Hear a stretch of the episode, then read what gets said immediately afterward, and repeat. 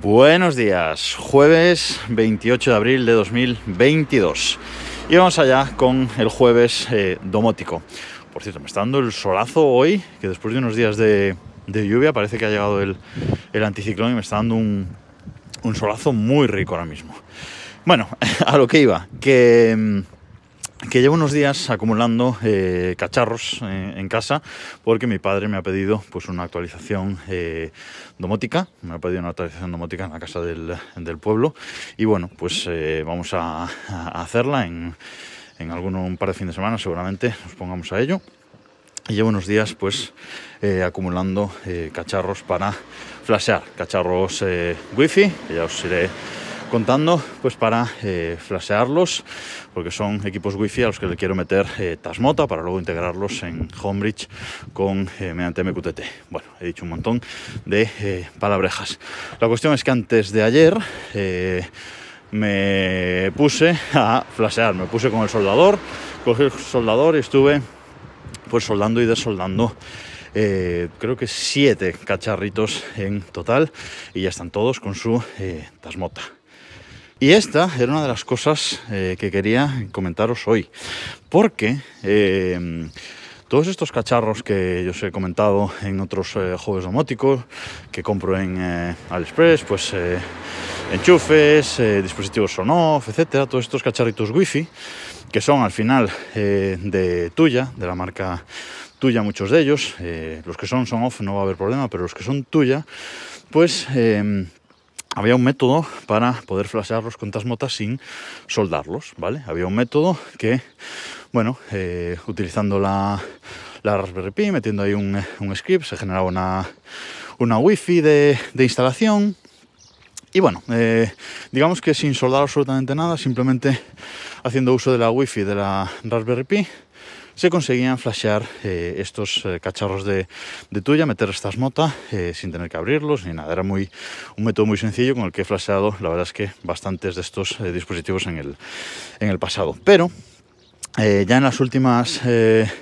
veces que, compré estos eh, cacharros, y de hecho he comprado mm, hace poco, pues eso, dos enchufes, dos de estos dispositivos que os dije que he estado soldando, eran dos enchufes, dos enchufes domóticos, de esta marca Abato en concreto,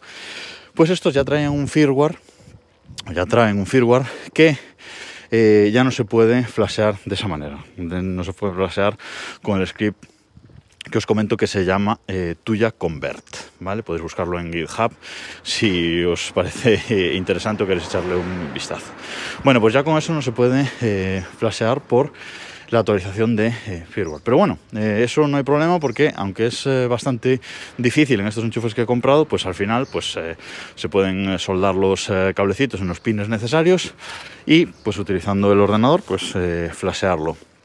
eh, flashear estos eh, enchufes y ya, de hecho ya los tengo con Tasmota y uno de ellos ya lo tengo eh, funcionando. Pero, ¿qué pasa? Que todos estos dispositivos eh, tuya, a partir de ahora ya no va a ser posible ni siquiera flashearlos que soldando. Vamos, ¿por qué? Pues porque tuya, esta marca, ha desarrollado unos nuevos chips, digamos, mm, propietarios, entre comillas,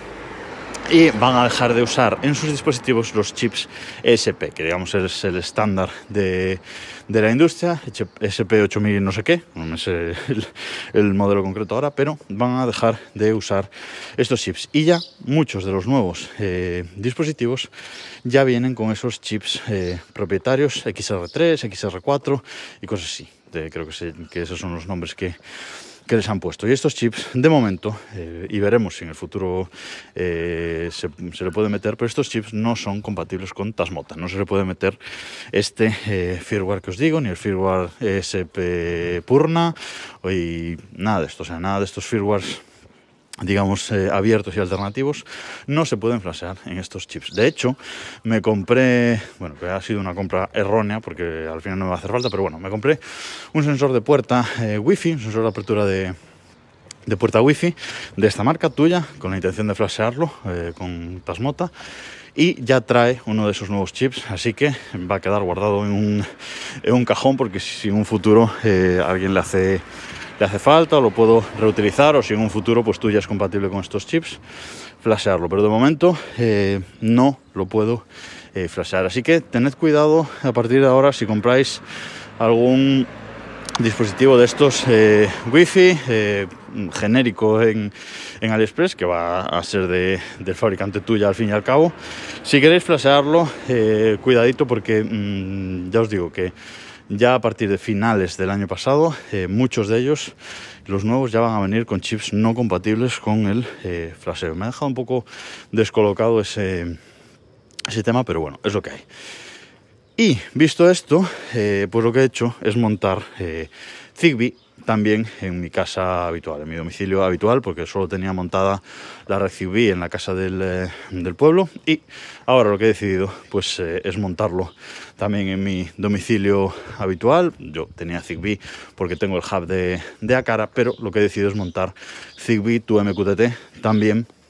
en la Raspberry de mi domicilio eh, habitual y empezar a, a, enganchar dispositivos ahí eh, directamente. Como tengo tantas cosas que contaros de domótica, creo que voy a hacer eh, episodio esta, esta tarde, eh, otra vez, episodio vespertino eh, hoy, para comentaros cómo he montado Zigbee MQTT en mi domicilio habitual, porque lo he hecho con un pincho diferente y de una forma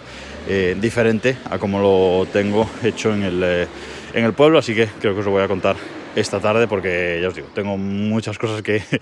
que contaros y quiero ir eh, sacando los, eh,